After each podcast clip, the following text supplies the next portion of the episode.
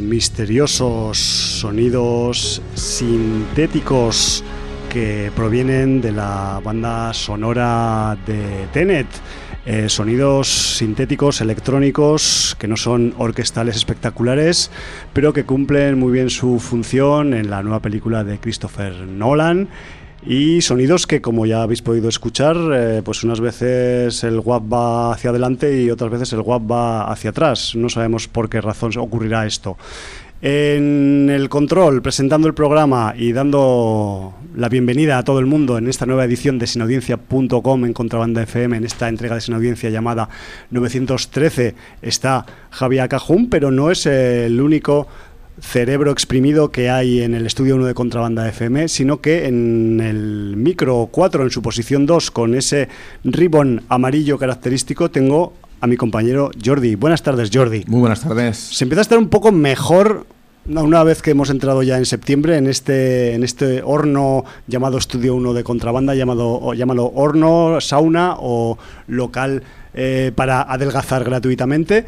Y, oye Jordi, yo no sé si te, a ti te ha parecido extraño que Hans Zimmer no esté en el soundtrack de la nueva película de Christopher Nolan, porque es un tipo que son como uña y carne, ¿no? Que siempre están ahí pues haciendo juntos las cosas y en este caso pues mm, que sepáis que esta música un poco electrónica que hemos escuchado, de cuyo título no voy a decir porque es uno de esos títulos que tienen spoiler dentro de, de, la, de la trama de Tenet, pues que sepáis que corresponden al eh, productor o orquestador eh, sueco eh, conocido como Ludwig Goransson. Ludwig Goransson, que sepáis que también es un tipo que quizás os sonará, nunca mejor dicho, valga la redundancia, es un músico, por su trabajo en The Mandalorian o en Venom o en Creed 1 o Creed 2 o incluso Black Panther, otra de esas películas que quizás pues por razones de actualidad pues también vamos a volver a hablar de ella hoy por aquí. Pues sí, correcto. Vamos a empezar con el libro, de hecho. Sí. Y en el libro vamos a, tener la explicación de por qué posiblemente hablemos de Black Panther. Sí, señor, vamos ahí. Eh, bueno, pues eh, en el libro el primer eh, mensaje que tenemos es de Sudaka que dice murió Black Panther, mala cosa. Y bueno, pues realmente a lo que se refiere es a la muerte del, del actor Chadwick Boseman, ¿no? Si no me equivoco. Ese mismo y, que se ha conocido ahora a raíz de su muerte que padecía un cáncer desde el año 2016, o sea, antes de filmar la propia Black Panther. Qué duro. Y, y de hecho, si no me equivoco, filmó las cuatro películas del MCU donde aparece, que son desde Civil War, Black Panther y las dos últimas de Vengadores. ¿no? Exacto, eh, eh, la Guerra del Infinito y, la, Endgame. Y Endgame. Y, las cuatro las hizo con, cáncer. Y, se ve que al final, además. Con tratamientos y, cirugías. Tratamientos y cirugías, sí, sí. muy, Brutal lo que ha aguantado el hombre. Además, se han empezado a filtrar imágenes. Claro, él constantemente estaba yendo a hospitales, a las plantas de oncología, dando apoyo a los niños y tal. Y, ahora, claro, ahora se sabe lo que había detrás de todo esto, lo cual hace todavía le engrandece pues como persona. 43 años además tenía, fíjate. Es una mierda, Jordi. Y sí, sí, o sea, el 2020 está siendo un desastre. Sí. Un desastre. Yo, eh, simplemente por complementar un poco, porque, mm, pues, mm, si te parece, le damos... Algo más de filmografía tiene, aparte del universo MCU, sí, correcto. Le damos dos minutillos a, Chadwick Boseman y, y, el hombre, pues quizás se hizo conocido ya a nivel de gran público, porque había hecho ya unas cuantas cosas antes, con el biopic de ese personaje controvertido de la música afroamericana llamado James Brown. Película que en su que en su título original era Get an Up y no I Feel Good, que es como le pusieron aquí, al menos en, en, España, en su, en su estreno, ¿no? Yo decir que la tengo pendiente todavía y quizás pues ahora, pues aunque sea agua pasada, me la voy a tener que ver sí o sí para, para ver cómo, cómo eh, Chadwick Boseman pues se metía en el pellejo de, de, ese personaje tan, poco cómodo como, como fue James Brown, ¿no? que fue un elemento en todos sus sentidos, tanto para bien como para, como para mal. Y aparte, pues eh, como tú muy bien has dicho, a pesar de que eh, quizás se le adelantó un poco el personaje de Nick Furia negro en el MCU, pero fue él quien interpretó al primer protagonista absoluto de una, de una película pues de Marvel y de ascendencia afroamericana, como fue pues con, Black Panther. Y además, pues es que la gente igual dice, pues que eso es anecdótico, pero no, no es tan anecdótico porque igual que el papel de Black Panther en el cine como el de Luke Cage en las series de televisión, el hecho de que se haya llegado a generar ese, tipo de producto, de película y de serie, pues es algo que, que es de brutal importancia de cara a la mm, normalización, ¿sabes?, de los derechos civiles en su país de origen, en Estados Unidos, y además siendo que ambos personajes, tanto Luke Cage como, como Black Panther, pues vienen ya de la hornada setentera de personajes de la Marvel, que me refiero que llevan existiendo mucho tiempo y han tenido que pasar unas cuantas décadas para que pues algunos de estos personajes de ascendencia afroamericana pues acaben siendo protagonistas de algo, ¿no? Que también pues entiendo que igual todo no es tan rápido como algunos desearíamos en, el mundo y que a veces hay que luchar contra, contra, esas, contra esas adversidades. Pero bueno, centrándome un poco más también en el tema de, de la carrera del Chadwick Boseman, decir que sobre todo pues en los últimos tiempos, a raíz del, del éxito de, relativo dentro de su personaje Black Panther, pues le salieron algunos protagonistas más. De hecho, el año pasado hizo una eh, película que aquí se tituló Manhattan sin salida, en el que él es el protagonista, 21 Bridges es el, es el título en, en, inglés. Esta también la tengo pendiente, me refiero que ya que es reciente, pues quizás la repesquemos. hablamos de ella en los estrenos de la semana correspondiente. Porque, porque llegó a estar en su momento pues estrenada mm. en salas y tal.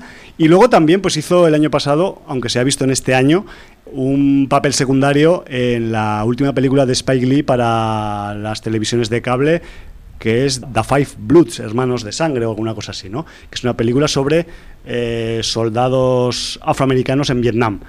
Y aparte de eso, pues yo Jordi, y por, y por dar un poco más de información, aunque sea un poco tangencial al, al deceso de Chadwick Boseman, decir que buscando información sobre él he descubierto que la Marvel prepara una serie de animación para el año que viene que se va a llamar, no sé si te suena, yo creo que sí que te suena, genéricamente What If, tres puntos suspensivos y un interrogante. Pues que sepáis que mm, la cuarta fase del MCU, del Marvel Cinematic Universe, tiene una serie de animación que será de 10 episodios. Será de animación, pero tendrá voces de actores y actrices que han interpretado a los personajes Marvel en las películas del cine. Y pues esta serie se podrá, digamos, pues disfrutar o padecer, ya veremos a ver, eh, a mediados del año 2021, del año que viene, y entre los personajes que saldrán prestando su voz a su versión animada, pues está también Black Panther y por tanto la voz del Mr. Boseman también aparecerá un poco pues a, título póstumo ¿no? en, esta, en esta serie What If, que, ya veremos a ver cómo, porque a mí yo he visto la... Yo siempre he sido, reconozco públicamente, muy, muy fan de los What Ifs en cómic, porque son como las ideas alternativas de qué hubiera pasado si mm, determinado acontecimiento de tal película o de tal trama, pues hubiera salido diferente, ¿no? Y, bueno, pues no sé, si eh, los guionistas de la serie animada de What If en el MCU, pues sabrán aprovechar convenientemente ese filón, ¿no? Porque es un verdadero filón el poder resetear a, tiro pasado e incluso con libertad total de creatividad una historia que ya es conocida. Pues eh, has hablado de que hizo un biopic, el de James Brown. ¿Has hablado de 42? No. ¿No te acuerdas de qué pasó? Es que ahora estoy viendo un hecho en el libro de visitas que es absolutamente inquietante. Vale, cuéntamelo porque esto, Te lo cuento. esto está siendo grabado, así Esto está siendo grabado. No sé si recordáis que el último mensaje que leímos del libro de visitas la semana pasada fue un mensaje que nos mandó Lagartija, el enviado más allá del muro, y su postdata era, coincido con Unai, Sudaka y vosotros que eh, sobre, en el programa de, que eh, Lovecraft, Country tiene muy buena pinta. Veremos cómo se, desarrolla. Lo que comentabais del jugador de béisbol del principio del capítulo es Jackie Robinson, primer jugador negro de la, de la historia de la MLB en los Brooklyn Dodgers en 1947. Hay una peli chula con el mismísimo Pantera Negra de protagonista, con Harrison Ford como manager que le contrata, que se llama 42. Aquí tenéis el tráiler. Esto lo escribe Lagartija a las 16.03 del 23 de agosto de 2020. Último mensaje que leemos en el programa de la semana pasada. Claro. Primer mensaje que leemos en el programa de esta semana. Sudaka. 4 y 55 de la madrugada, claro, horario que tiene él allá en Sudamérica. Sí. Del 29 del 8 de 2020. Murió Black Panther. Mala cosa. A veces eh, en directo se te pueden poner los pelos de punta. ¿eh? O sea, Iker Jiménez, si está escuchando ahora sin audiencia, nos querrá hacer aquí, pero no le vamos a dejar acceder al libro de visitas. no sé si Iker Jiménez o como se entere Christopher Nolan de esto, también viene aquí. ¿eh? Igual quiere hacer una película sobre el libro de visitas de, Sin Audiencia. No sé. Muy fuerte, Jordi, muy fuerte. Sí, lo, he visto ahora y me ha parecido. Hostia, bueno. Que sepáis que esto no está. Me ha sobresaltado. no, no, no. No está preparado. Ha sido una coincidencia leer ahora el libro. En fin. Bueno, yo aquí hablando de los what if. Sí, es un what es un what if. En fin. Qué horror. Bueno. Eh, Orlac, pues, Sí, sigue, por favor. Vista Tenet. Nolan, te has pasado. Que alguien le pare los pies. Salud. Unai, resumen semanal. Traen tu Busan Península. Empieza muy bien, la idea es buena, la ambientación muy muy top. A la media hora empiezan las putas absurdeces coreanas y se hace imposible. Conclusión, 40 minutos puede aguantar antes de quitar y borrar. Tenet, absurdeces nolanianas a, a tope. Conclusión, una apoyada como un piano. Bill Ted Face the Music. Es una gilipollez, pero me lo he pasado bien. La Odisea de los Gills. Aproveché la recomendación para las tardes de cine vía filming con los viejillos. Bien. Esta es la pelea argentina que comentó, Nacho, ¿no? Nacho de Letaley, sí. Y acabo para salvar la cara un poco más a You Should Have Left, diciendo que en mi humilde opinión de educación católica, la película tiene 300 veces más parentela con el corazón del ángel que con el resplandor. Y nada más. Y Unai eh, pone también el último mensaje de, momento que dice: Propicios días, noticias de última hora. Benioff y Weiss, los de Game of Thrones, han anunciado que su siguiente gran proyecto es adaptar la trilogía de ciencia ficción china El problema de los tres cuerpos. Más que nada, eh, más que recomendada por aquí, para Netflix. Es de, de Cixin Liu, ¿vale? Yo me he leído el primero y no está nada mal. Para rematar, tanto el autor Cixin Liu como su traductor al inglés y autor de Silk Punk Ken Liu van a ser productores de la serie para asesorar. Sobre Flash y Batmans varios, supongo que es porque irán a adaptar Flashpoint. Y bueno, en Flashpoint sale toda la Liga de la Justicia, pero un poco diferentes, entre comillas, por la paradoja temporal que crea Barry Allen del viajar al pasado y salvar a su madre de ser asesinada. y claro, recordad que Batman no es necesariamente sinónimo de Bruce Wayne. Ahí lo deja. Bueno, es que es un experto en deceísmo. entonces si alguien nos lo podía aclarar, era, era él. Te lo agradecemos. Entonces es posible eso que hablaban, pues de que coincidieran ahí dos de los actores que habían encarnado a, Batman. Estos son spoilers también, ¿eh? Bueno, pues es lo que se rumorea, ya veremos una vez salga. A ver, a ver qué queda después. A ver qué queda. Esto es un poco lo que daba de sí el libro de visitas. Pues siempre jugoso, a pesar de las noticias, siempre mm, carnoso y siempre con, material para, para, tomar nota y para deglutir, que es lo que no más nos gusta hacer aquí, deglutir películas y series. Todo se ha dicho.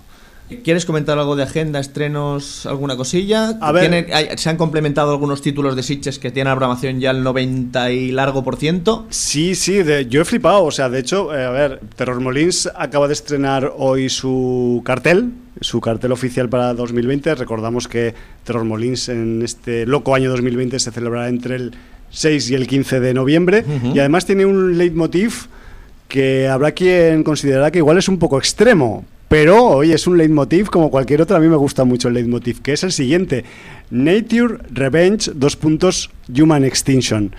Hay que ser cabrón, ¿eh? Pero bueno, eh, de buen rollo. Me refiero que ese es el, el motivo, digamos, de argumental de la, de la, edición de este año de, de Terror Molins. Y bueno, y si queréis ver el cartel que ilustrará semejante leitmotiv, pues entrar en las redes sociales asociadas al festival o en su web oficial.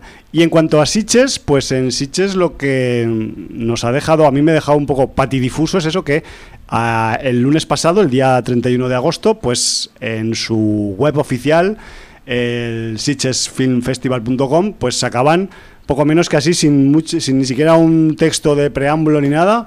Eh, Line Up Sitges 2020, tracatrá, y hay ciento y pico títulos. No sabemos si están todos, todos, creo que faltan algunos, pero lo que sí que sabemos es que pues hay algunas secciones que ya están cerradas. Yo he estado contando que ya ves tú qué, tontería contar contar películas, pero bueno, creo que la, la, mm, la, sección oficial fantástica competición creo que tiene treinta y pico títulos, que no está nada mal para ser un año raro y extraño como es este 2020.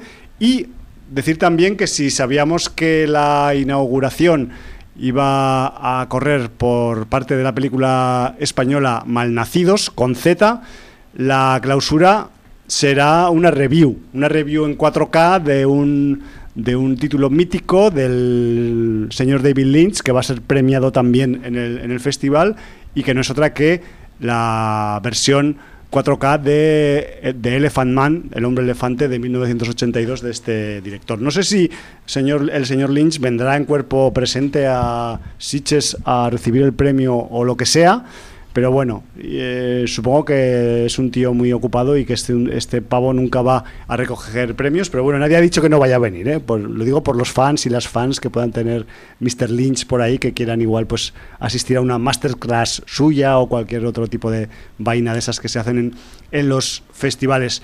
Eh, muy interesante también, y no me voy a poner a repasar aquí títulos ni, ni, ni, leer todos los títulos de la sección oficial a concurso ni nada de eso, sino que simplemente os voy a destacar dos detalles. Primero, que hay en la sección Midnight Stream unos cuantos títulos asiáticos que tienen muy buena pinta, así a, a priori sin, sin rascar mucho en la superficie. Y segundo, que yo echo de menos pues igual más títulos estilo sección órbita o algo así. Pero bueno, quizás sea esa parte quizás la que, la que falte por, por sacar o por complementar de ese 90 y pico por ciento que hay de títulos em, ya publicados. Pero bueno, que sepáis eso, que, yo he estado contando antes así rollo eh, uno por uno, rollo tonto roncio, y que creo que hay ciento y algo títulos ya en el listado del line-up que ha publicado Sitches este pasado lunes. También decir que para quien sepa o quiera eh, acercarse a Sitges por el tema de los clásicos y esas sombras de Caligari, que es el leitmotiv en este caso de, de Sitges 2020, tendremos eh, como repasos en la sección Sitges Classics el proceso de 1962 de señor Orson Welles, el gabinete del doctor Caligari 1920 del Robert Biens y el testamento del doctor Mabuse 1932 del Fritz y eh, una nueva versión de The Cabinet of Caligari de 1962 del Roger Kay. Aparte, habrá también, dentro, me ha chocado, dentro de la sección Seven Chances, que a veces son pues una sección extraña porque recuperan títulos eh, que a lo mejor en su momento pasaron desapercibidos o incluso títulos novísimos que, que, no sabemos cómo han llegado a esa sección o películas que a los programadores del festival les resultan pues muy pepinorras, pero son mm, poco, poco clasificables o poco, eh, digamos, mm, encuadrables dentro de otras secciones. Y me ha sorprendido que dentro de esas siete, esos siete hallazgos que, que, hay en el sitio 2020 esté una película llamada Host, dirigida por Rob Savage. Increíble. Porque, os recordemos, esta película Host es la película que mm, estuvimos comentando este pasado mes de agosto con los invitados especiales que hemos tenido.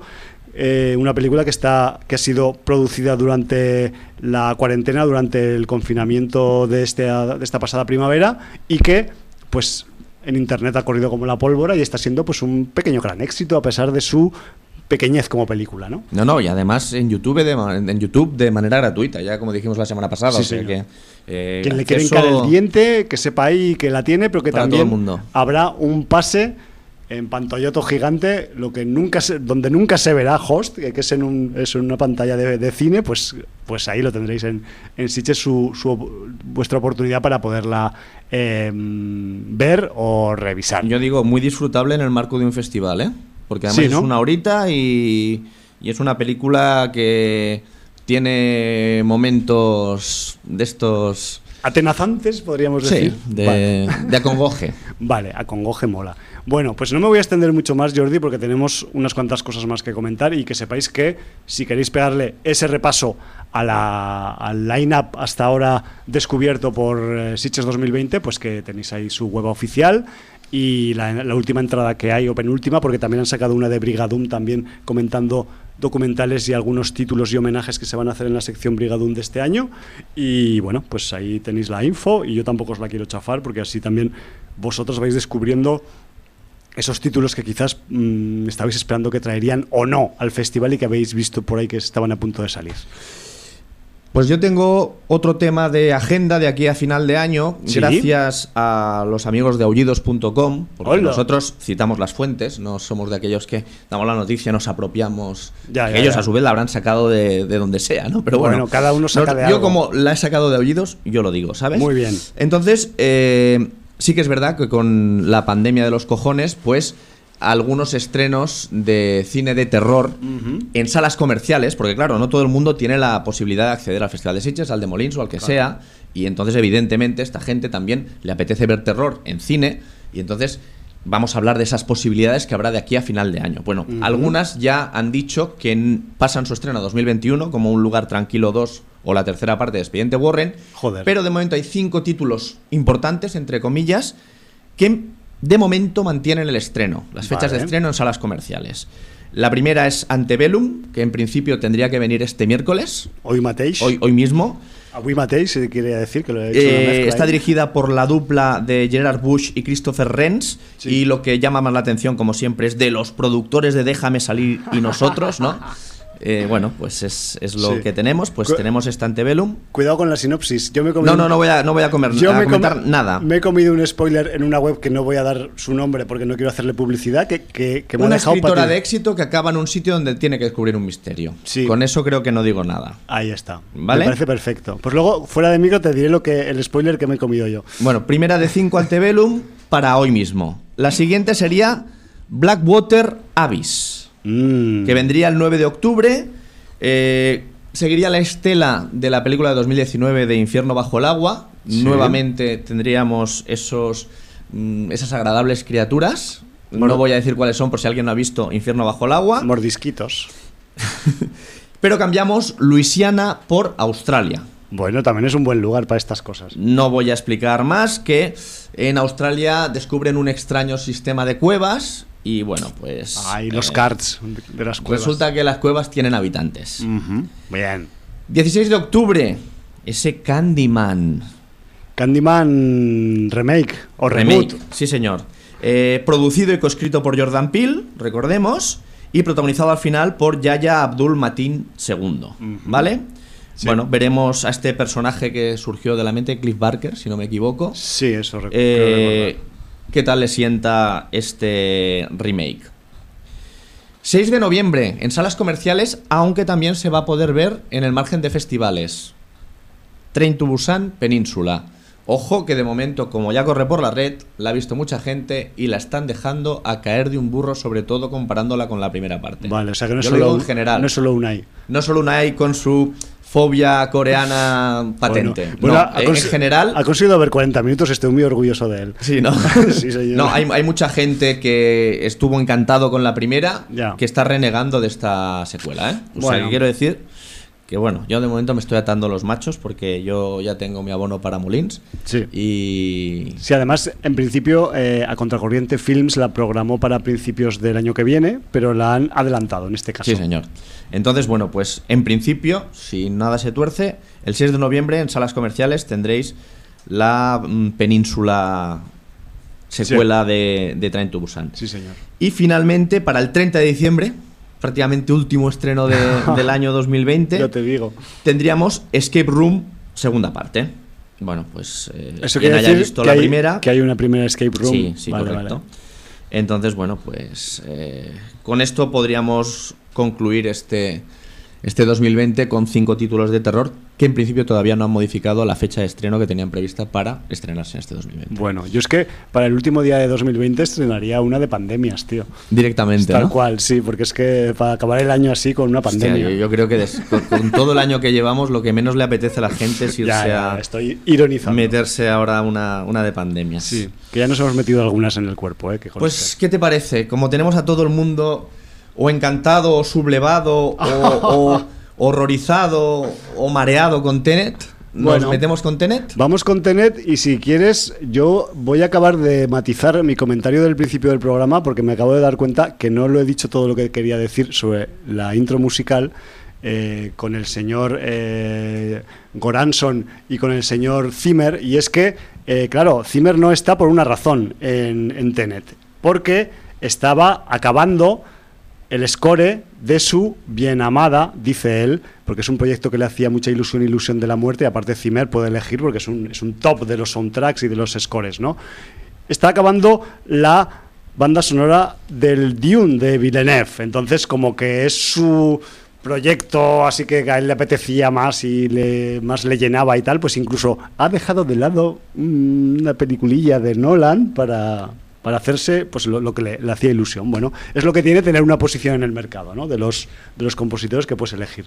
Pero eso no quita que el Ludwig Göransson pues haya hecho un poco diferente al registro a lo que tenemos a lo que estamos acostumbrados en las pelis de, de Nolan pero que sí que es verdad que mm, pues le pega esa esa, mm, ese, giro, digamos, hacia un poco, vamos a decir, hacia la electrónica que tiene un poco la, la, banda sonora, porque al final Tenet pues como mm, bastantes títulos de Christopher Nolan, pues está imbuido de un espíritu de ciencia ficción.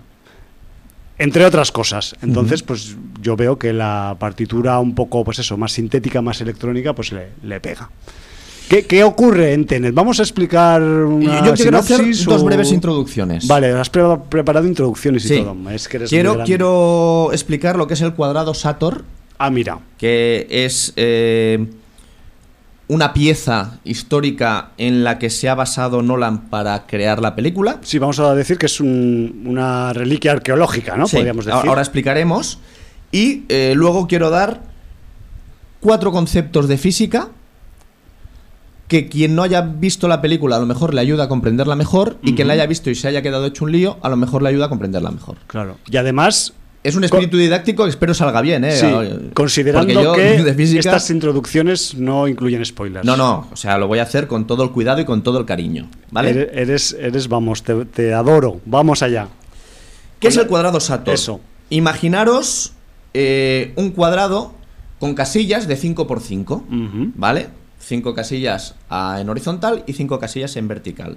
y aquí eh, tenemos un multipalíndromo un palíndromo combinado, ¿no? Vamos a decir. Eh, palíndromo para los de la LOXE. Lo que serían capicúas en los números, palíndromos en las letras. Quiere decir una palabra que se lee igual de izquierda a derecha que de derecha a izquierda. ¿Vale? Vale. Entonces, eh, este palíndromo, eh, multipalíndromo, tiene tres palabras principales. Sí. La principal, que es absolutamente palíndromo, es Tenet, que, es la cruz central del cuadrado. La central, digamos. Por arriba tiene Sator, que por abajo sería Rotas. Y eh, la segunda y, cuarta línea es Arepo, que en la cuarta línea es ópera. me suena todo. Te suena todo, ¿verdad? Sí, eh, hago un paréntesis. Que sepáis que mm, tanto Jordi como Javi Acajum vimos la película ayer mismo aproximadamente a estas horas. O sea, hace 24 horas que hemos la visto tenemos la bien fresca. Ahí está. Entonces, eh, el ejemplo más antiguo del cuadrado Sator se encontró en las excavaciones de Pompeya en el año 1925 y era una incisión en una columna de un gran gimnasio.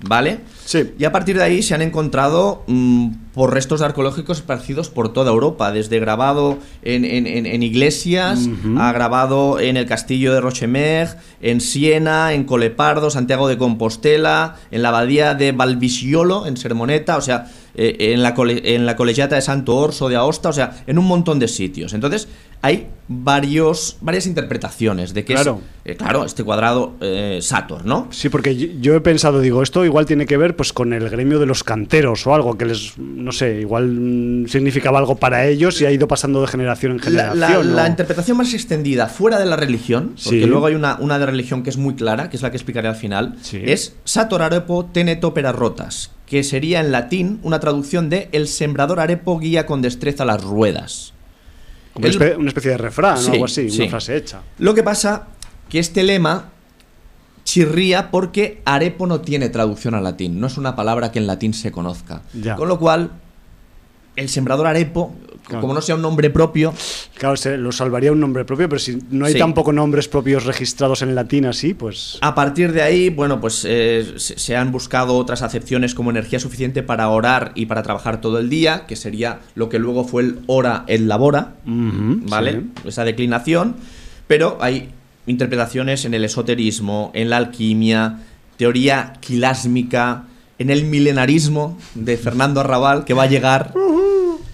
Pero finalmente está la interpretación cristiana, que yo creo que es la que tiene más visos, dado que la mayoría de cuadrados satos se han encontrado en Europa y muchas veces pues en iglesias y, en sitios eclesiásticos.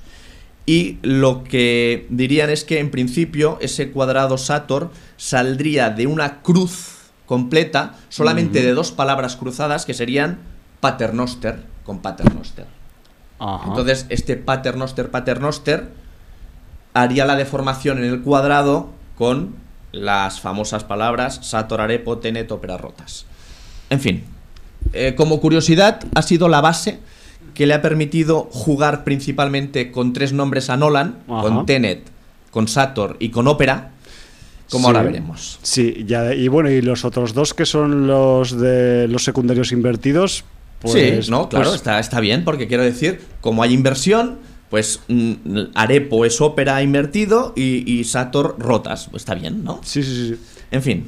Una pregunta, doctor. Eh, entonces, eh, a día de hoy no hay una, vamos a decir, una mm, teoría clara del origen de esta piedra palindrómica que apareció en Pompeya como primer lugar, que igual que hay, hay, anteriores pero no se han encontrado o no se conocen. No, claro, porque, además la de Pompeya se descubre en 1925, pero claro, data de Pompeya, imagínate. Claro, pocos años después de un y, se encuentra la columna de un gimnasio, y, igual, fíjate, era un entretenimiento tipo tres en raya y están aquí haciéndose pajas mentales todo el mundo. Claro, que igual estaban ahí, pues eso, los canteros o los gimnastas ahí, eso, pues grabando el nombre de su novio o de su novia ahí en el Vete tú a saber, sí. Pero bueno, lo que quería saber es eso, que no, que son todo al final interpretaciones, ¿no? Correcto. Vale. Pero bueno, eh, esta, mm, este descubrimiento arquitectónico, pues eh, es lo que ha dado a Nolan la excusa para hacer su nueva película. Vamos a decir que alas para su imaginación, ¿no? Sí, señor. Bien. Y entonces es cuando él le mete la física. Vale. ¿Vale? Porque él es muy físico. No sé, sí, le encanta, ¿no? Ya lo sabemos que le gusta. Ya sabemos que le gusta jugar con el tiempo, a veces con el tiempo en su transcurso normal, como en Memento, yendo a, recordar o no recordar, o sea, sencillamente con los recuerdos de las personas, jugando con eso, es jugar con el tiempo, pero sin meterle ciencia ficción por en medio. En, otro, en otras ocasiones ha jugado con conceptos donde el tiempo sería o se entendería de manera diferente, por ejemplo, en los sueños. Claro, se desdibuja o se altera. Como hizo en Inception. Inception, sí, señor. Luego ya jugando a ciencia ficción hard en Interestelar. A saco, además. Que, además quiero decir una cosa, porque eh, haters gonna hate. Y, no Nolan tiene mucho hater, o sea, yo entiendo que el, tío puede, que sea un prepotente, puede que sea un dictador con sus actores y con un, un resabidillo. Sí, un resabidillo, lo, que quieras. Puede tener muchas de estas características, pero está claro que despierta antipatía en un poderoso sector de público. Sí. Y lo que no se puede es darle hostias por todos lados gratuitas. O sea, yo en Interestelar escuché que el tío se había pasado de melodramático y, de darle una sensiblería a la película que no le hacía falta dentro de una película de ciencia ficción hard y tal, aparte de los fallos que tuviera por intentar ser tan hard como, como quiso que fuera, ¿no? Sí, sí, sí. Y, aquí he visto todo lo contrario, que los personajes no tienen trasfondo, que la implicación sentimental eh, es, mínima, no, se, es mínima, no se ve, o sea, que, no te puedes mm, eh, hacer afina a los personajes porque realmente, bueno, en fin, o sea, todo lo contrario, ¿no? Ni blanco ni negro, sino todo lo contrario. Exacto. Dejando esto aparte, pues eh, vamos a dar cuatro conceptos de física de una manera muy elemental, como la entiendo yo, porque no entiendo ni puta mierda de física, voy a intentar explicarlo para mí. Sí, y, con lo cual creo que lo entenderá pues mucha gente. Vale. ¿Vale? Eh, los cuatro conceptos que hay que entender básicamente para entender la película, primero es la entropía. La entropía, en principio, es una magnitud física de la termodinámica. Sí, señor. Y habla de la transferencia de calor. Pero en física cuántica se entiende que la entropía también puede ser la transferencia de energía cuando algo se deteriora. Por ejemplo, nosotros cuando envejecemos nos deterioramos y transferimos energía de una manera entrópica. También eh, se entiende la entropía como la ausencia en mayor o menor grado del orden en un sistema. Es más teórica. Muy bien. Pues el concepto de entropía es importante en la película porque ¿qué peligro podía tener invertir la entropía de la física en la Tierra? A nivel termodinámico, ¿te a nivel, a nivel termodinámico pues que en, que en vez de haber una, vamos a decir, pues un desprendimiento o una emisión de calor, lo que podría haber es lo contrario, una emisión de hielo o de frío o de sensación de Y te recuerda algo, ¿no? Ah, pero lo dices con... No, te pregunto. Ah, sí, claro, me recuerda, me recuerda, claro. No, había unos seres muy grandes que le gustan mucho a Spielberg y todo eso, y les pasó una cosa que se llamó de una manera, y bueno, pues una inversión de la entropía podría ser delicada para la salud de la Tierra, de los seres vivos más que nada. Por ejemplo. Por ejemplo. Bien. Entendiendo eso, el punto uno lo tenemos liquidado. Bien. Punto dos, la inversión temporal. Ojo al concepto. A ver, a ver, este explícamelo. Sí. Eh, vamos a pensar qué pasaría si una persona que viniera del futuro, como ya conoce el futuro, tuviera un medio para llegar a un pasado, a su anterior, pero, exacto, ahora, ahora lo has dicho perfectamente, a su pasado. A su propio pasado. A su espacio-tiempo. No a una realidad paralela, ni, ni a otro tiempo diferente, no. A su espacio-tiempo donde él ya ha estado. Vale. Entonces, como llega de manera invertida, él está recorriendo el tiempo si imaginemos el tiempo como una línea, tú el tiempo lo, recorres del pasado al futuro. Sí, digamos que de izquierda a derecha, por, dar una dirección, un sentido. Si tienes un medio de viajar al pasado, en el momento que entras en ese pasado que tú ya has vivido, sí. entras de derecha a izquierda, o sea, al revés. Bueno, no sé si dicho izquierda derecha. bueno, en sentido contrario. vienes del futuro y vas a empezar a recorrerlo hacia el pasado. Entonces, ¿eso qué supone? Supone que aunque tú te veas yendo hacia adelante, todo el mundo te ve yendo hacia atrás. Y lo mismo haces tú con los que están en ese, en ese presente. Vamos a decir presente, ¿vale? Claro. Tú los ves como si ellos estuvieran yendo marcha atrás porque están yendo en dirección contraria a la que tú vas. A la que tú vas, porque tú estás yendo de derecha a izquierda. Pero la inversión temporal, a menos, al menos en la película de Nolan, tiene unas consecuencias. Una persona que llega invertida a un tiempo no puede respirar el aire porque sus pulmones no lo aceptan. Vale. Con lo cual, tiene que traerse una bombona de oxígeno con mascarilla invertida, que pase el proceso de inversión con él. ¿Vale? ¿Vale? Con lo cual también tiene un tiempo limitado, porque cuando se le acabe ese oxígeno, no le sirve el oxígeno que pueda encontrar en el mundo real, vamos a decir real entre comillas. O en su pasado, en su Correcto. Esto además es una ayuda para el espectador, porque todo el mundo que esté en inversión temporal va a ir con mascarilla con lo cual el espectador va a poder identificar a tener un... quién, quién está en inversión temporal y quién no. Una referencia visual. Al Correcto, eso es importante. Pero también otros efectos físicos a las personas invertidas eh, les van a funcionar al revés. Cuando una persona se encuentre que está en una explosión de llamas, a él le va a afectar congelándolo. Vale bueno, lo que hablamos de la entropía, ¿no? si se, invierte, la inversión térmica, eh, y así todo, ¿vale? Entonces, estas cosas pueden tener consecuencias, ¿vale? También es muy importante que los objetos también se pueden invertir. Entonces, ¿qué tienes? Pues tienes la función retroceder las acciones de objetos. De objetos, claro. Entonces, para que nos entendamos, y además es el ejemplo que te ponen en la película, tú coges y en vez de disparar una bala, la desdisparas. Esa palabra no existe, me la he inventado, pero es gráfica y se entiende. La recoges. La recoges. Entonces, ¿qué pasa? Si tú en la trayectoria de recoger la bala tienes el cuerpo de alguien, hace el mismo efecto. Hace el mismo efecto, pero recogiendo tú la bala. Pero si está en la trayectoria, lo jodes vivo porque encima, normalmente la munición que se utiliza es para Velum, tiene las puntas afiladas para herir y traspasar. Y, hacer heridos y no muertos. Recordemos que por eso es eh, en las guerras eh, prefieres hacer heridos para que los tengan que mantener y cuidar el, otro, el otro ejército y debilitarse.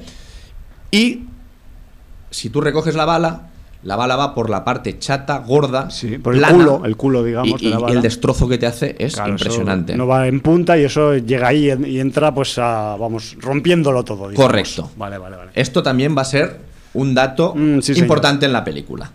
Bien, esta inversión temporal, pues se supone que tienes que tener algún tipo de máquina, cápsula, puerta, lo que quieras. Dispositivo. Dispositivo para poder efectuarla. Vale, vale. ¿Vale? Sí, señor. Ya tenemos el punto 1 y el punto 2. No está siendo tan difícil. Estoy aprendiendo mucho, Jordi, en este rato. Punto 3, importante, las paradojas temporales. Ay, sí, porque va asociado a eso que has dicho antes de uno encontrarse consigo mismo por ahí. Aquí siempre se habla de dos paradojas básicas, paradoja del abuelo y paradoja de Hilder, ¿no?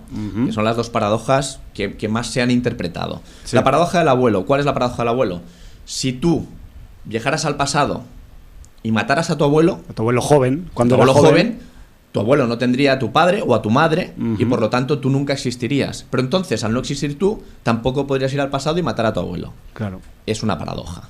¿Tiene solución? No, por eso es una por paradoja. Eso es una paradoja. Las paradojas Pasaría lo mismo con Hilder. Tú pudieras pasar a, viajar al pasado, encontrarle a Hilder cuando era un bebé o cuando era un niño y matarlo. matarlo. Pues entonces tampoco hubiera existido Hilder y tampoco hubieras tenido tú que viajar al pasado para eliminarlo y tampoco hubiera habido ese viaje en el tiempo. Paradoja. ¿Qué hace Nolan? Pues realmente, como no se desconoce cómo funcionan las paradojas temporales, lo deja eso, en paradoja. En paradoja. Entonces, eh, efectos mariposa, causas, efectos, no entra. Ya. No entra porque, como son paradojas temporales, no entra. Lo que sí queda claro en la película, eso sí, es que como estamos en el mismo espacio-tiempo, si tú entras invertido a tu espacio, a un espacio-tiempo que has ocupado en algún momento y te encuentras contigo mismo, no debe haber nunca contacto de pieles. Ya, físico puro. Físico puro.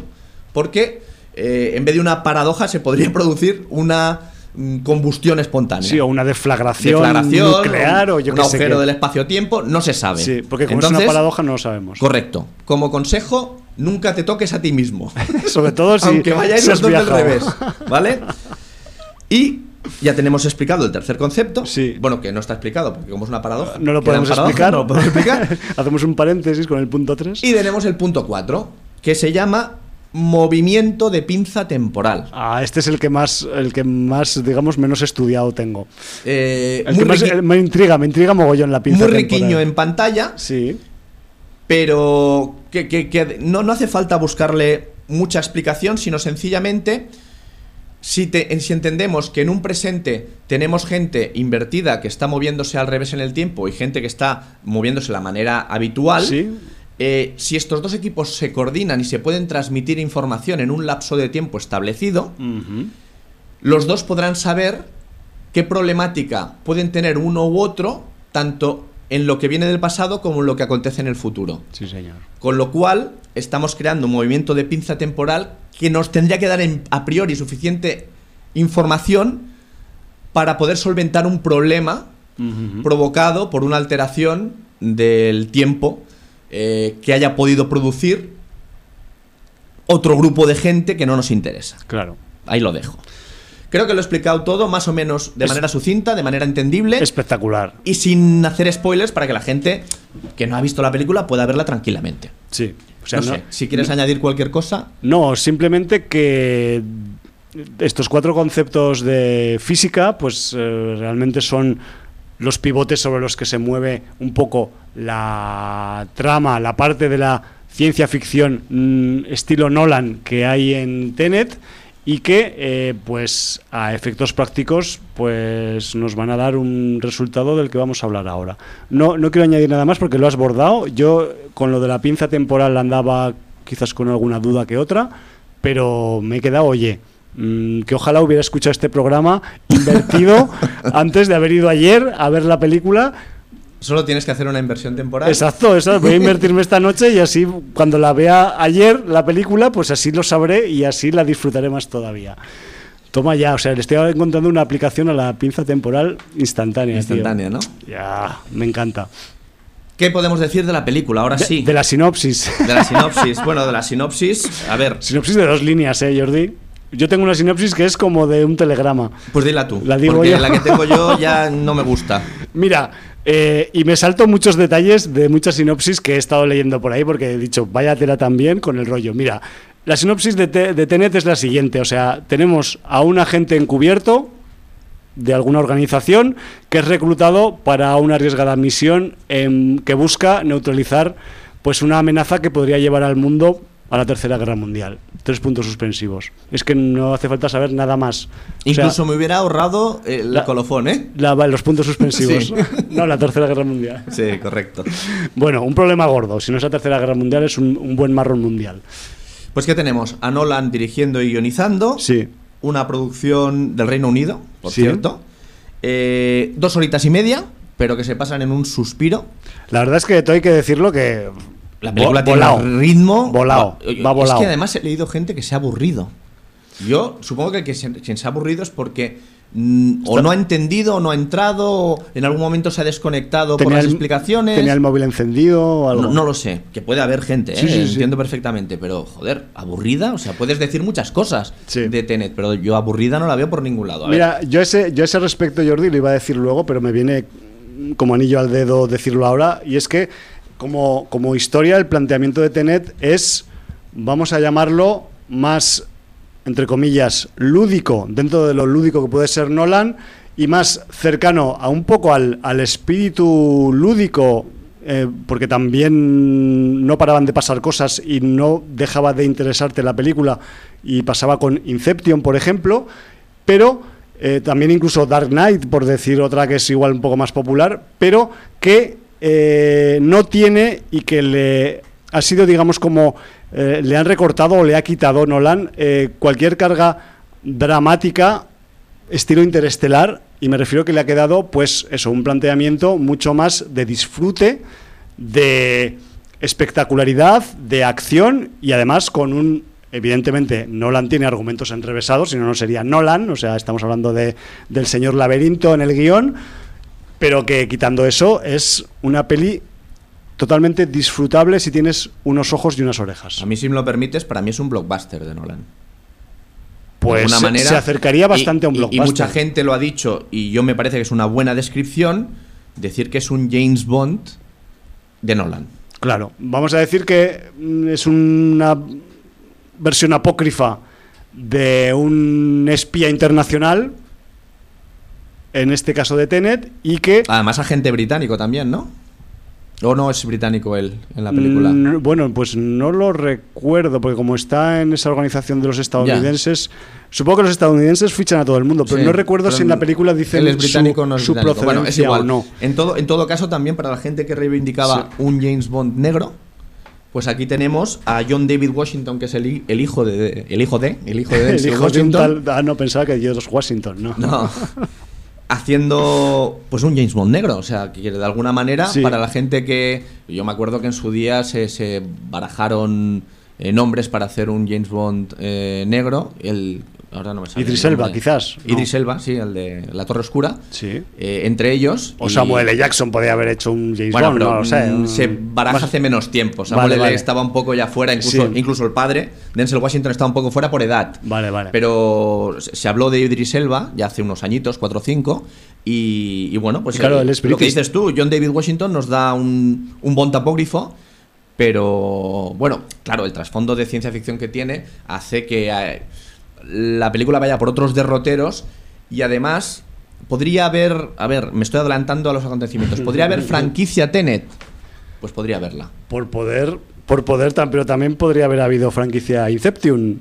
Sí, en momento dado. quiero decir que en este sentido el final os lo deja muy abierto. ¿eh? Sí, no, a ese nivel sí que es verdad que es una peli que se, que se podría prestar. No se va a prestar porque creo que él no está en ese rollo y además después de haber tenido la experiencia de fe eh, pues creo que no la va a repetir. Eh, sí, pero ahora, ahora, te pongo yo una trampa. Vale, venga, trampéame. Eh, ¿Qué pasaría si para seguir Tenet Nolan aceptara una serie de televisión? Hombre, es, vamos a decir que es un contenido complementario.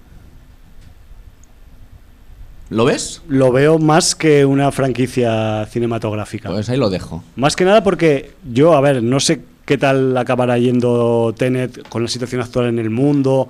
Bueno, aquí se ve que ha funcionado para lo que es con la pandemia, ha funcionado bastante bien. me refiero a que ese nivel, pues, pues ya veremos a ver si, si acaba teniendo pues los réditos suficientes para que Nolan mantenga el estatus que tiene en la industria, porque por mucho que lo critiquen, y ya pues aprovecho para decirlo por si alguien pues no está al tanto o no lo sabe, que, que pues al final Christopher Nolan es uno de esos directores que a pesar de manejar un presupuesto de blockbuster, porque lo maneja, hace un poco, entre comillas, las películas que a él le da la gana, que eso no lo hace mucha gente a ese nivel de presupuestario, me refiero. Y ese nivel, pues yo siempre le reconozco esa, esa valía que tiene, ¿no? Este hombre, porque te puede gustar, te puede más o te puede gustarte menos, pero sí que es verdad que... Si él no consigue los resultados en taquilla, no va a tener la siguiente película el presupuesto que necesita para Exacto. Y el tío, o sea, joder, o sea, acordaos del puto Inception o del puto Interestelar, o sea, ¿cómo carajo va a ser eso comercial? Y lo hizo comercial, o sea, le, sacó rédito comercial, quiero decir. No quiero, que no quiero decir que sea una película comercial que le pondrías a, no sé, a alguien que no está acostumbrado a ver género, pero consiguió los réditos de una película comercial. Y eso hay que reconocérselo al hombre. sí, sí. Así que no sé. Así es. Pues bueno, eh, reconducimos. Pues eh, vamos a hablar un poco de la, de la producción, ¿no? Ya que hemos empezado a hablar un poco de la. Pues que tiene ese espíritu un poco vamos a decir, más lúdico dentro del nolanismo, más que, más que, que, el sesudismo, pero que eso no quita, por ejemplo, que, como tú acabas de explicar ahora, Jordi, con esos cuatro conceptos de física, que los conceptos que se manejan en la peli sean fáciles o divertidos. Que vale, que nosotros ahora hemos dado una ayudita para los y las espectadoras, pero que hemos de decir dos cosas. Primero, que no es imprescindible ser especialista en física para ver la película. En absoluto. Porque ni tú ni yo lo somos y la, y la hemos visto y creo que la hemos a, entendido a grandes rasgos entendido y disfrutado. Sí pero que sí que es verdad que si analizamos fríamente, yo lo pensaba anoche y esta mañana en el trabajo, en vez de pensar en el trabajo pensaba en Tenet, ya ves tú que cómo son las cosas, ¿no? Eso es otra cosa que se le ha de achacar a Nolan. Sí. Se le puede decir muchas cosas a favor o en contra, pero no deja indiferente a nadie. Sí, eso está claro. Y lo que quería decir es que si analizamos fríamente esos conceptos de física y de ciencia ficción, que claro, él coge en su guion original, además, todo hay que decirlo, que no está basado en ningún libro, en ninguna franquicia, como él hace casi siempre, exceptuando los, los Batmans, y que esos conceptos de física y los conceptos de física implementados en el guion los, los ponemos en una balanza, vamos a decir, del género de la ciencia ficción y tenemos un peso cercano a la ciencia ficción un poco dura. No vamos a decir dura, absolutamente dura, pero... Sí, no tanto como Interestelar, pero bueno, de hecho creo que el físico que le ha asesorado fue el mismo que le asesoró en Interestelar. Claro, más lejos. yo... con, todo lo que yo creo que eh, en esta ciencia ficción de Tenet hay más de ficción que de ciencia. Hombre, pues también. Mientras que interpretación propia. Al menos el intento es que hubiera más de ciencia que de ficción. Claro. El intento. yo no tampoco voy a entrar este, en eso. Claro, con este comentario simplemente quiero también eh, resaltar que a pesar de que estamos manejando eh, conceptos de ciencia y de ciencia ficción que tienen un peso específico dentro del, baremo de la ciencia ficción de blanda dura, más, más cercano a la dura, pues el tío ha acabado haciendo eso una película muy entretenida. Y eso quiero que le quede claro a la gente que no ha visto la peli.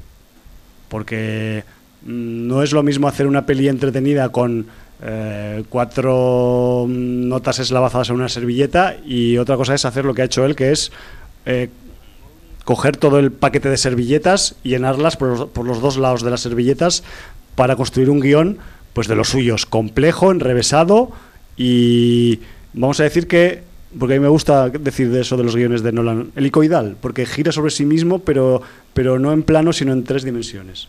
No sé si me explico. Eh, yo lo compararía, hay la base de los trucos de magia con cartas vienen por ordenar las cartas en rosario. ¿Vale? Eh, el orden de la carta en rosario es que el mago especifica un orden de la baraja, por ejemplo, que estén ordenadas intercambiando palos, pero desde el as hasta el rey, etcétera, etcétera. Y entonces las tiene ordenadas de una manera que baraje como baraje y mezcle como mezcle, las cartas van a estar eh, debidamente ordenadas, con lo cual, según la carta que él vea inferior o superior a la que le han escogido, va a saber adivinar la carta que han escogido siempre. Vale. Eh, Esta es buena. Ahí eh, Nolan nos hace el truco de la, del rosario en la, en la, baraja de cartas, que es que él lo tiene todo perfectamente planificado para que baraje como baraje el espectador acabe viendo las secuencias, a lo mejor dos veces, pero desde otro punto de vista y todo case.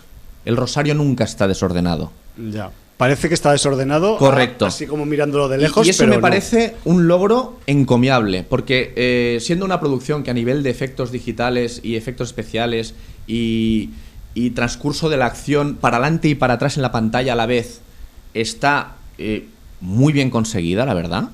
Eh, además, con unas coreografías, unos escenarios, eh, no quiero decir ahora desvelar qué escenarios hay, pero bueno, eh, una de las palabras de, del cuadro Sator, ya hemos dicho cuál era, en Moscú hay una, y lo dejo, y pues bueno, en Moscú o en, una. bueno, Moscú, una localidad. Yo digo porque es la más famosa, ¿no? Creo que es en, Kiev. Ah, vale, pues es... porque es en Ucrania. Donde vale, sí, cierto. Vale. La, acción. Perdón pues, eh, por la corrección. No, no, solo faltaría. O sea, quiero decir que, que, estés para corregirme, lo agradezco. Entonces, pues eh, él. A, pesar de la espectacularidad de algunas escenas con muchísima gente y, además eh, haciendo cosas que llaman la atención al espectador porque se altera la manera de fluir en pantalla de lo que estamos acostumbrados visualmente, él también mete en esas acciones trampantojos, vamos a llamarlos así. Ahora hay que explicar que es un trampantojo. Hostia, sí. Eh, un trampantojo, por ejemplo. ¿Es un antojo trampa? No. Sí, el trampantojo se utiliza mucho en cocina. Sí. Por ejemplo, eh, coges y haces un bollito de canela. Y luego lo pruebas y aquello no es un bollito de canela, sino que es un boniato relleno de carne. Pero el aspecto visual es el de un bollito de canela. Entonces es un trampa antojo. Es un antojo trampa. Sí, es, una cosa que te engaña porque visualmente no es lo que parece. ¿Sabes por qué quería que lo, explicaras tú? Porque yo estoy familiarizado en los últimos tiempos mucho con los trampantojos culinarios, porque en el mundo del veganismo, que a mí me toca tangencialmente, pues se practica mucho. Entonces estoy... Para hacerse la ilusión de que sí, estoy, no es vegano lo Estoy viendo, o sea, trampantojismos pues casi continuamente. Vale. Pero bueno, que, está guay la explicación también. Bueno, pues entonces eh, Nolan nos mete salpicaduras de trampantojos porque eh, es aquello... A ver, claro, quien odia a Nolan dirá, es que el tío además es tan soberbio que te pasa por la cara eh, la escena dos veces del derecho y del revés para que veas que te lo ha pasado delante y no te has dado cuenta, ¿no? Tampoco lo entiendo así. O sea, sencillamente tú estabas viendo la, la secuencia con la información que tenías en el momento. La primera secuencia, la digamos. primera secuencia, y luego cuando esa secuencia se repite desde otro punto de vista, hostia, pues eh, resulta que tiene otros contenidos adicionales. Claro pero que, complementan lo que habías visto antes. Tampoco se ha de entender como, como, como que se ha reído de ti o que se ha expresado de una manera soberbia. porque para... además yo ahí veo que es muy importante cuando, claro, evidentemente ahora quienes no hayáis visto todavía la película os vais a poner muy en guardia cuando vayáis a verla, si la vais a ver cosa que igual pues nosotros no estábamos no habíamos escuchado todavía el programa que haríamos en el futuro y entonces claro no estábamos advertidos de este tipo de cosas no y entonces pues en esta digamos reiteración de escenas que primero en la película aparecen de forma, de, vamos a decir, de lineal y luego invertida, hay sutiles diferencias, porque yo en una en concreto me fijé en un detalle que mm, esperaba que eso me sirviera de referencia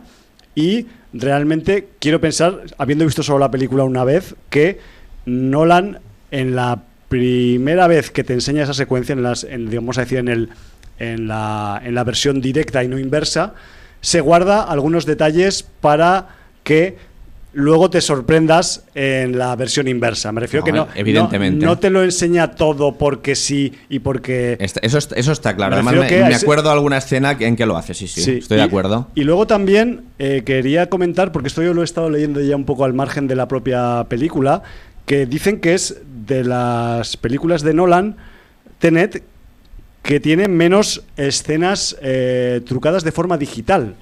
Me refiero que, con esto quiero decir que al menos la mayoría de escenas que parecen al revés se han rodado al revés. Me refiero que no es que hayan rodado a un tío moviéndose de izquierda a derecha y luego lo han, lo han invertido en el software de edición, sino que ese tío que anda al revés Está andando al revés en el plató. Ha estado ensayando para que andar al revés quede bien cuando lo hace como cualquier otro tipo de habilidad de interpretación más que hay con los actores y las actrices. Me parece soberbio. vale, o sea que Entonces, claro, conociendo este dato, porque yo, claro, ayer cuando vi la peli dije, ah, vale, es que aquí el tío se ha metido una, una curra de postproducción, de edición, de no sé qué, y luego, claro. No, pero, pero también es que realmente queda tan integrado y tan natural que, que, realmente decías, hostia, es que a nivel de efectos de unido y, y es mucho más barato Totalmente. Tener gente que se sepa mover eh, de espaldas. que, ensaye ahí, una, semana ensayando andar de, de Y, seguro que, además, si, es gente que son extras sin frase ni nada, pues seguro que encuentras gente,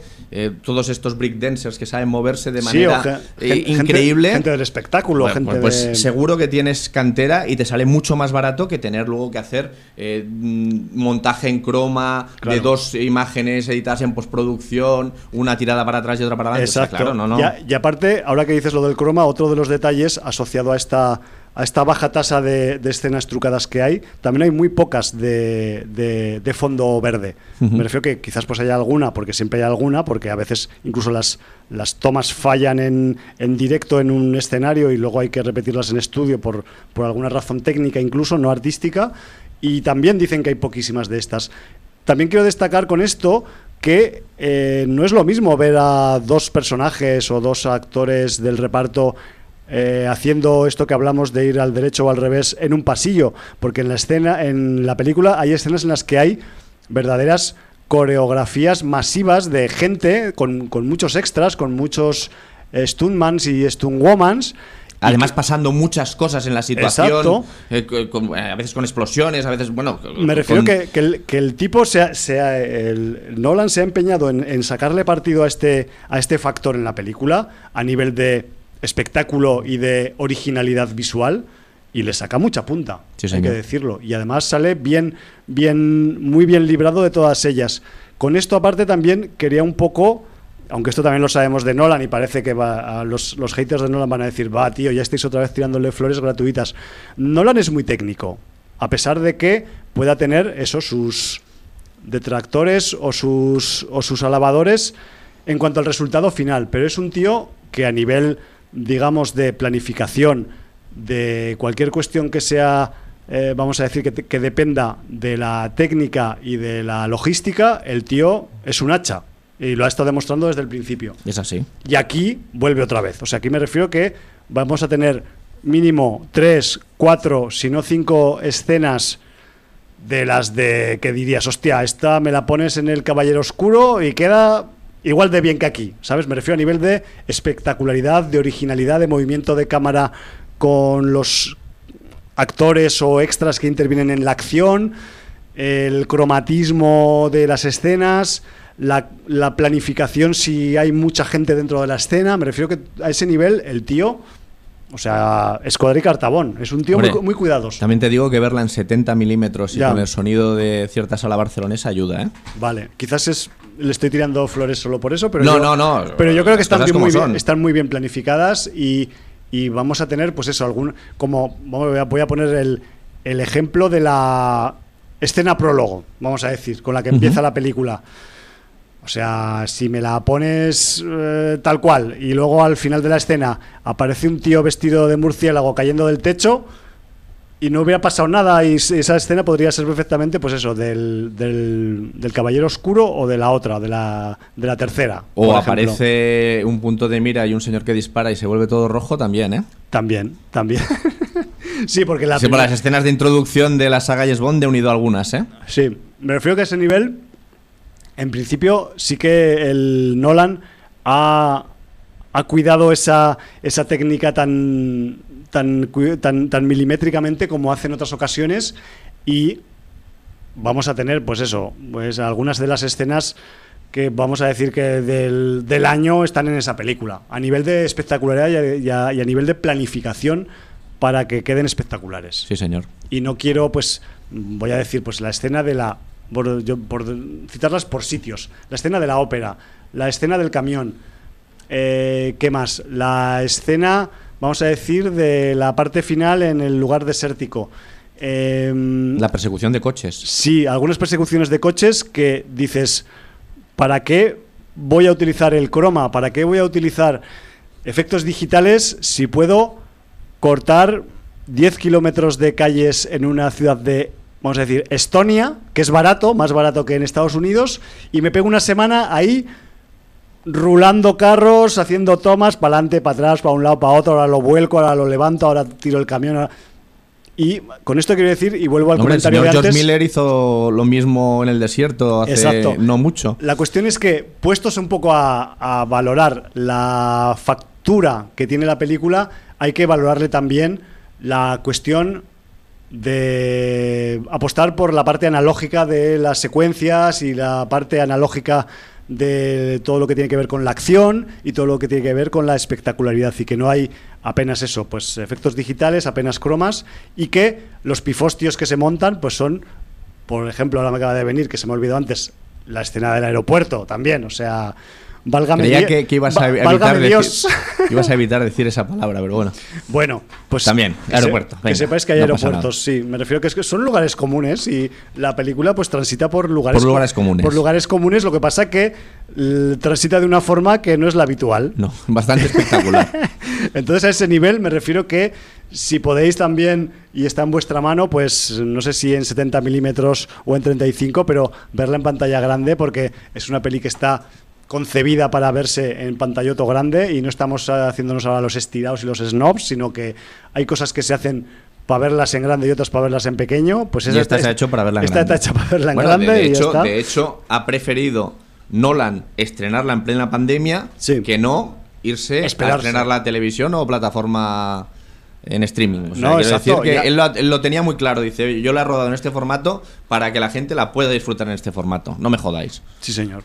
Y bueno, y no sé, quizás también podríamos eh, hablar del, del mecanismo de relojería del, del cast que tiene la película, porque al fin y al cabo mm, ya sabemos también que es otro rasgo distintivo de Mr. Nolan, que a veces pues los actores y actrices eh, lo que hacen es tener una funcionalidad, vamos a decir, mecánica como piezas de reloj dentro de la película y que no se busca tampoco, en este caso al menos, pues que tengan una gran eh, dosis de interpretación o que salgan a relucir sus mejores dotes interpretativas, que en ocasiones lo tienen que hacer también, pero que eh, Tenet también está dentro de esos parámetros nolanianos en la que eh, lo importante es la trama, no las caras que salen en la trama, ¿vale? Y a pesar de ello, pues tenemos unos cuantos nombres que cumplen muy bien. No vamos a decir que brillan, porque aquí si algo brilla en Tenet es el conjunto. El conjunto, sí, Porque sí. eso también hay que, hay que hacérselo un poco, pues destacar a, a la gente, ¿no? Que no es que no es que sea una película que, que tiene destellos o que tiene algunas cosas bien, algunas cosas mal. Eh, en general es bastante para, para, su, para la consideración que ella misma tiene de su peli o de su director, eh, es bastante redonda. Tiene sus cosas que quizás como espectadores pues eh, no nos, nos separan un poco de la redondez que tiene la peli para el propio director, pero eso no quita que mm, haya que destacar algunos papeles. No sé si te parece, nos metemos ahora en el cast. Hombre, yo, yo, principalmente hay cuatro nombres que destacan por encima de los Un demás. Que un jugador son- de fútbol americano, ¿no? Que ya lo hemos, lo hemos dicho antes. Es que también era jugador de fútbol americano. John David Washington. Por eso está así de. Por eso, por eso corre como corre por los pasillos y por, y por los sitios ahí, el cabrón. Bueno, pues aparte del hijo de Denzel, tenemos a Robert Pattinson, sí. eh, a Que- que- Elizabeth. Que, por cierto, quien, quien no lo recuerde, Robert Pattinson es británico. Sí, lo, que pasa es que lo, esconde un poco en sus papeles. y el próximo Batman, pero no bajo la dirección de Nolan, sino bajo la dirección de Matt Reeves. Eso. Y bueno, un Pattinson emo, que ya lo han bautizado así, que mucha gente no lo quiere como, como Batman, pero Pattinson flequillo, porque va con flequillo el cabrón. ¿eh? En fin, eh, Elizabeth de Vicky y Kenneth Branagh. Sí, Kenneth eh, Branagh, vamos a decir que es quizás el bueno, hay otro nombre de peso pesado dentro de la trama que hay que no sé si hay que decirlo porque es un poco un cameo, bueno, un cameo habitual. Sí, bueno, eh, lo que pasa es que además sale por el cheque muy poquito, ¿eh? ¿eh? Yo creo que es sorpresa, que la gente no sepa que está y que se lo encuentre. Sí, bueno, pues que sepáis que, Nolan también tiene fetiches en los repartos. Y bueno, pues también sale un fetiche suyo, vamos a dejarlo. Vale. ¿Podemos decir el nombre del personaje que interpreta Kenneth Branagh? Eh, pues yo creo que deberíamos decirlo porque... Porque ya hemos dicho que la película se llama Tenet. Sí. Hemos dicho que hay una escena en la ópera. Sí. Pero hay un personaje que se llama Sator. Sí. Y además es, cuadrado. Es el, es el personaje que interpreta Mr. Branagh. Sí, señor. Bueno. Eh, ¿Quieres contar algo sobre Sator? Mejor no, dejarlo ahí. Hombre, a ver, es el personaje. Decimos que, que, que como buen apócrifo de Bond, Tenet tiene también su malvado? Es que si no, no cuadraría la ecuación. Vamos a decir que la, trama la mueve alguien, la mueven siempre pues los emprendedores de las películas, que muchas veces se les encasilla erróneamente como los malos de la película cuando son los emprendedores. Sin ellos no habría películas, no habría tramas, no habría, no habría chicha, ni, ni acción, ni espectacularidad. ¿no? Entonces, pues vamos a decir que el, papel de, de Kenneth Branagh, Andrei Sator, pues es un es un señor que viene de, una dura vida en la antigua Unión Soviética y que es uno de esos empresarios que se ha hecho a sí mismo y que en el momento de la película, pues mm, eh, vamos a decir que tiene unos planes muy majos, muy grandes y que, y que son la hostia. Y pero los tendréis que conocer viendo la película, no os los vamos a contar. Sí, señor. Digamos que es una persona muy influyente. Es muy influyente y muy poderosa también. Sí, señor. Y aparte de eso, pues vamos a tener también, porque... ¿Se puede decir que tiene amigos? Bueno, pues es que no sé, un tío que... A ver, vamos a decir un detalle, es, este señor empresario ruso es... Es, tiene bastante dinero, puede tener los amigos que quiera. Ya, pero me refiero a unos amigos un poco especiales. Ah, sí, bueno, tiene ayudas, tiene ayudas, sí, sí, sí, sí, claro. Por supuesto, porque, porque... lo digo porque hay gente que esto no lo acaba de pillar. ya, joder, pues es primordial. Es primordial. Es primordial. Y, además lo explican al principio. Sí. Eh, entonces, yo, yo también pienso que hay mucha gente que en el cine está, lo que dices tú, más por las palomitas o por ver la pantalla del móvil que no por ver la película. Sí que es verdad que en las películas de Nolan es mejor prestar atención a lo que, está pasando. Hay que ¿eh? estar atento, hay que estar atento y, de hecho, pues eh, un poco las las pelis de Nolan, los guiones de Nolan sobre todo, pues te ponen a prueba como espectador. O sea, no, tampoco estoy ahora presumiendo ni quiero que se sienta mal la gente a la que no le gustan las pelis de Nolan, pero sí que es verdad que es un poco, es un retador, es un retador de espectador y, y, no, y te pone ahí, te pone en un compromiso. Y de hecho a mí yo me considero que me pone, a pesar de que luego pues me, gusta lo que hace, ¿no? Pues quedamos en eso. Sator tiene amigos. Exacto, tiene amigos y además pues son especialitos, vamos a decirlo. Sí. De alguna forma. Eh, a mí me sorprendió también el personaje de de Elizabeth de Vicky, porque es una actriz que no conocía mucho, sé que ha estado de secundaria en Guardianes de la Galaxia 2 y alguna cosa así, porque es, eh, es otra actriz, creo que es de procedencia australiana, esto es una, una Commonwealth, esto, este, este reparto de, de Tenet, y, no sé si os acordáis que en Guardianes 2 había unos personajes que eran de color dorado, pues bueno, ella es, ella es una de esos personajes dorados que aparecían en la, en la película del, de Marvel de Guardianes de la Galaxia 2 y que aquí pues un poco, eh, vamos a decir que eh, Elizabeth de Vicky pone la, la, nota de, vamos a decir, de, de drama, de, toque dramático, de dramatismo que tiene, que no tiene mucho, pero mm, casi todo lo que hay en la trama de drama. La carga dramática la tiene ella, viene, viene, por ella y, y, por, y por deducción, pues ella es la actriz, o en este caso, pues que quizás más eh, tiene momentos para lucirse como actriz, ¿no? O sea, Kenneth Branagh también, pero Kenneth Branagh está en otros rollos y, quizás pues también pues eh, eh, ella pues tiene un poco más de, de, peso a nivel dramático dentro del poco drama, repito, que hay en, en Tenet. También me sorprendió mucho una en el reparto, porque tenemos un reparto muy variadito, una y esto puede que sea un spoiler si hablo de una actriz de Bollywood que hay en una producción internacional, pero tenemos a Dimpla Kapadia, Dimple Kapadia, que además es una actriz muy popular en India y que esta es su primera película de, en un universo cinematográfico que no sea Bollywood. Así que mm, buen, buen debut también. sí, porque además tiene un papel importante en la trama. Sí, al principio parece que... Sí, pero eso no lo digas. Bueno, pues lo voy a decir. ese, ese momento está muy bien. Sí. Ese momento está muy bien. Está de puta madre. Y, no solamente eso. El, papel que, hace ella, eh, de alguna manera, también nos vuelve a llevar a James Bond a, apócrifo de alguna manera. Sí, sí, sí.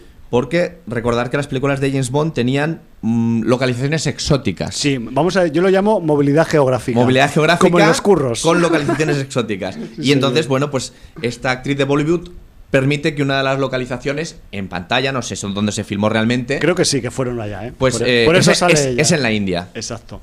sí, porque, porque la trama transcurre, vamos a decir, por sitios tan variopintos como ex repúblicas de la Unión Soviética, sea Ucrania o Estonia, también eh, aparecen por Oslo, eh, se supone que hay alguna escena en Tailandia también. Me refiero que a ese Vietnam, en teoría. Sí. Eh, Italia bueno, sí, era Vietnam, no Tailandia, mm. perdona.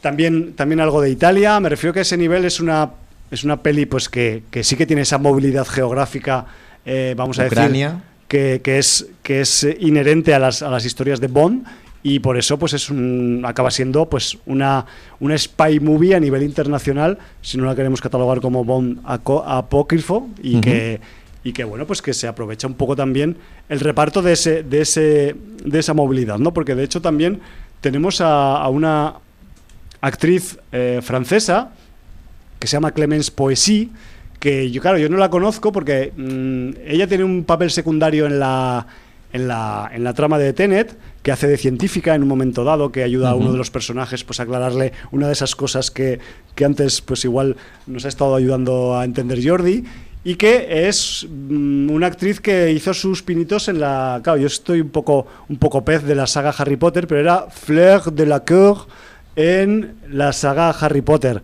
una que también debe ser un personaje pues afrancesado dentro del Harry Potterismo británico y que bueno, pues que esta actriz también que ya ha crecido un poquito también y que ya hace papeles adultos, pues también está en en Tenet. Y también a pesar de su corta eh, intervención en la película, pues también me pareció interesante, me dio una sensación ahí de pues como de científico que está al tanto de cosas que otros personajes de la, de la película no están y que, y que sabe que le tiene que contar el rollo para que lo entienda rápido y bien para continuar con sus andanzas, ¿no? Me refiero que es, ese tipo de personaje, vamos a decir, complementario, ¿no?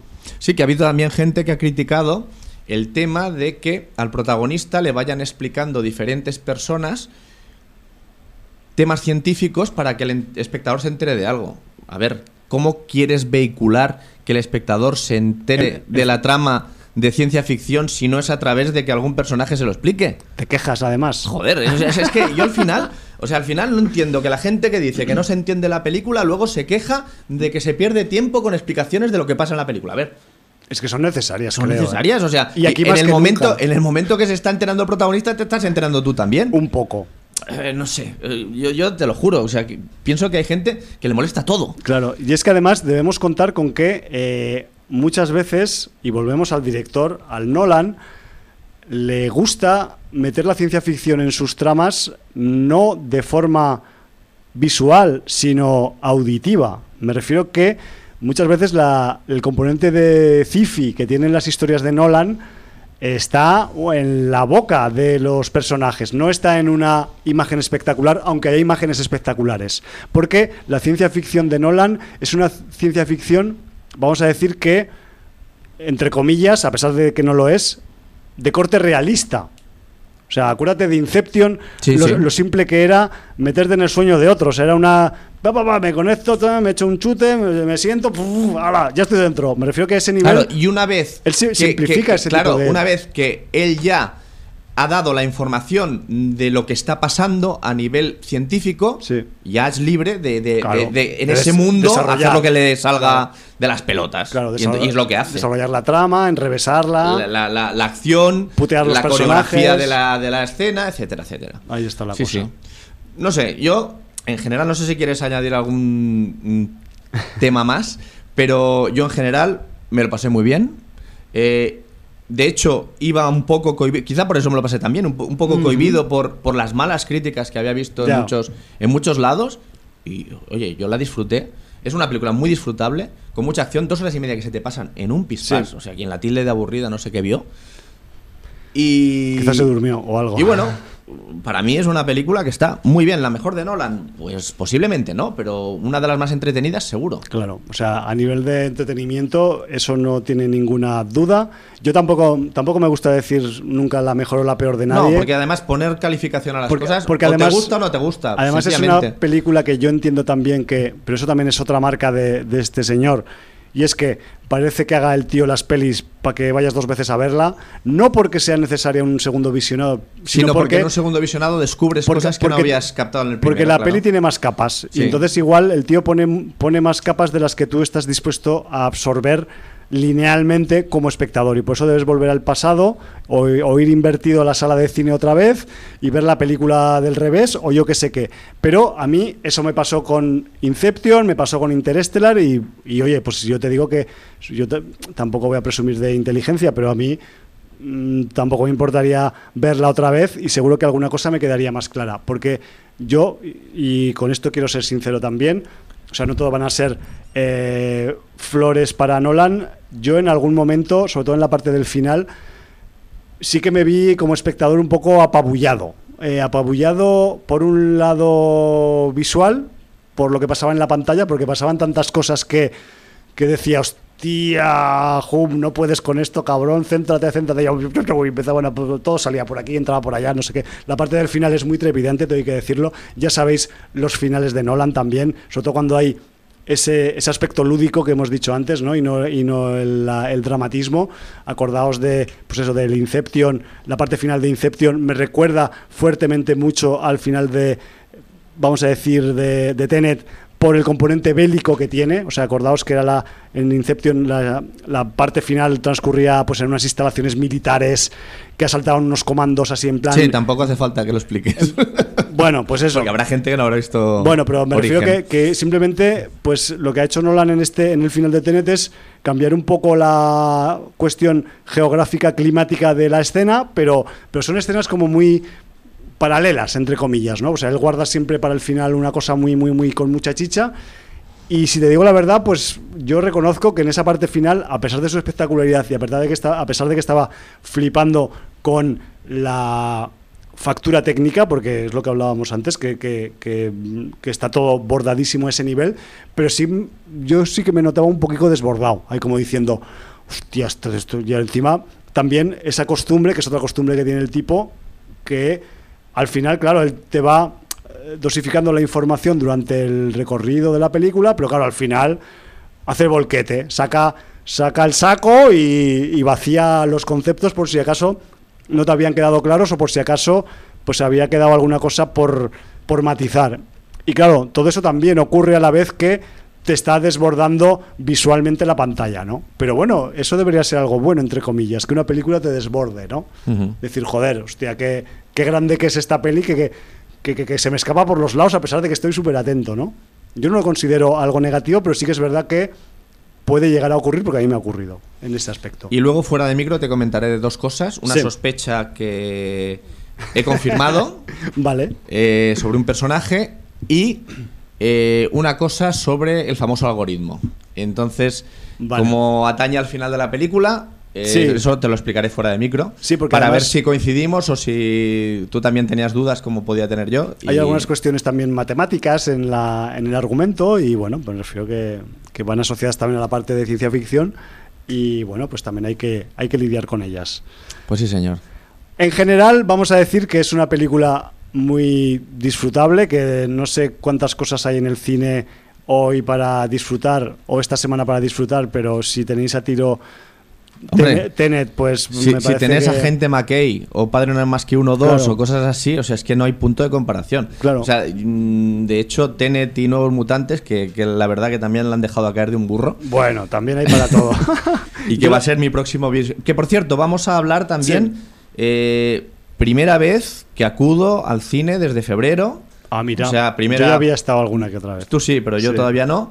Y debo decir, fuimos a la sala Fenómena, supongo que lo habíais intuido. Sí. Y, y debo decir que muy bien organizado. Las butacas se podían ocupar una sí y una no, claro. dejando además vacías la de adelante y la de atrás, o sea, como un ajedrez. Para hacer una cuadrícula. Para hacer una cuadrícula de salvaguarda. Y además, eh, una de las personas que cortaban las entradas, antes de empezar la película, salía a hablar al público explicando claramente que, aunque estaba permitido comer y beber, era toda la visualización de la película con la mascarilla subida y solamente bajarse en el momento o de, beber o de comer. Que no, si veían a alguien que estaba con la botellita en la mano 15 minutos la mascarilla bajada, le iban a llamar la atención.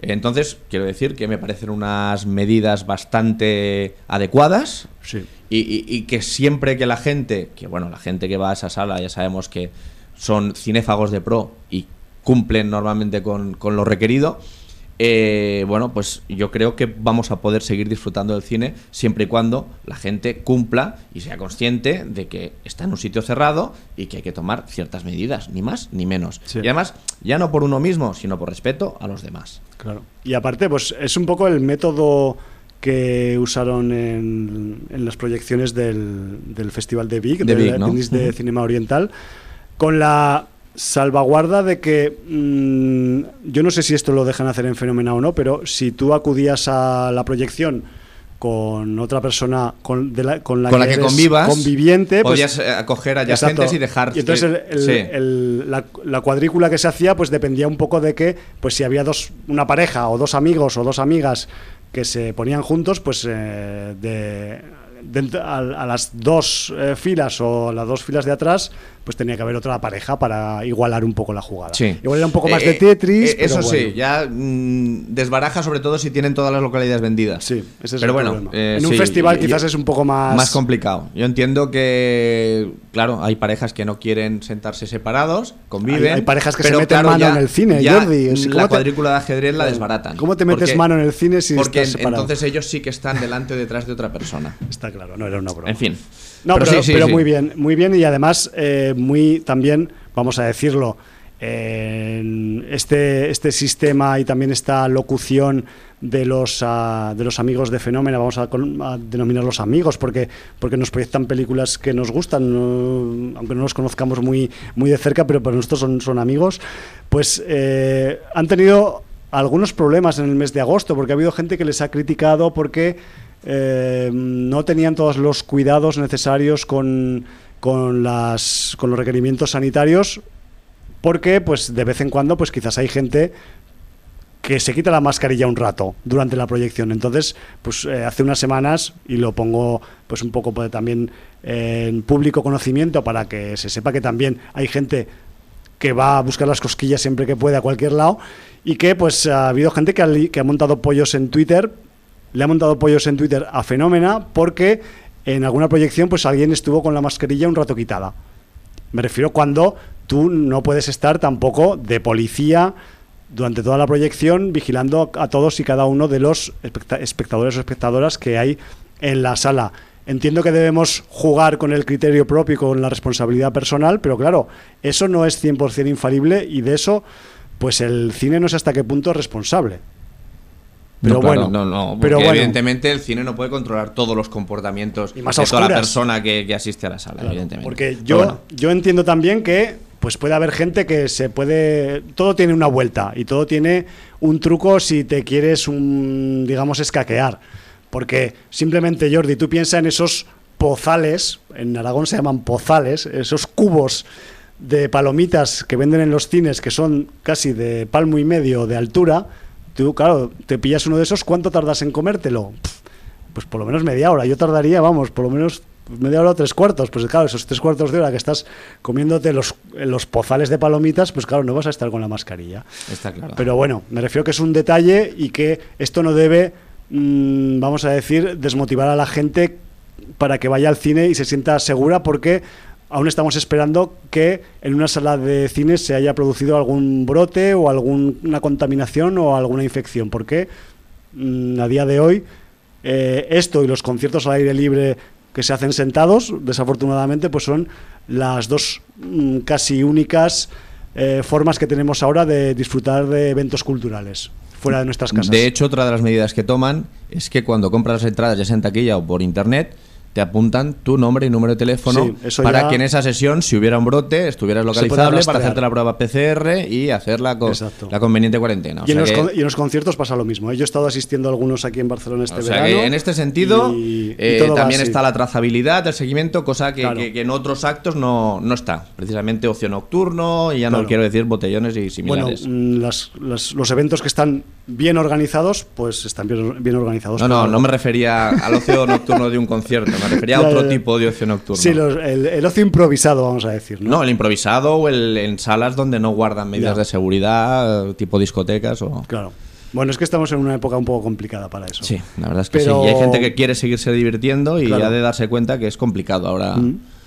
Debemos cuidar, y, pero también no debemos dejar de empujar para que se sigan haciendo cosas. Si no, si no participamos en eventos, si no les damos soporte y apoyo presencial, pues... pues... se acabarán muriendo, acabarán, pues eso, ahogándose en la economía eh, negativa o en yo que sé qué. Así que eh, sirva esta, este comentario un poco también pues para animar a la gente para que vaya al cine, ¿no? Y que se anime y que y que, y que posiblemente es uno de los sitios más seguros que hay ahí fuera. Los cines y los conciertos que están bien organizados.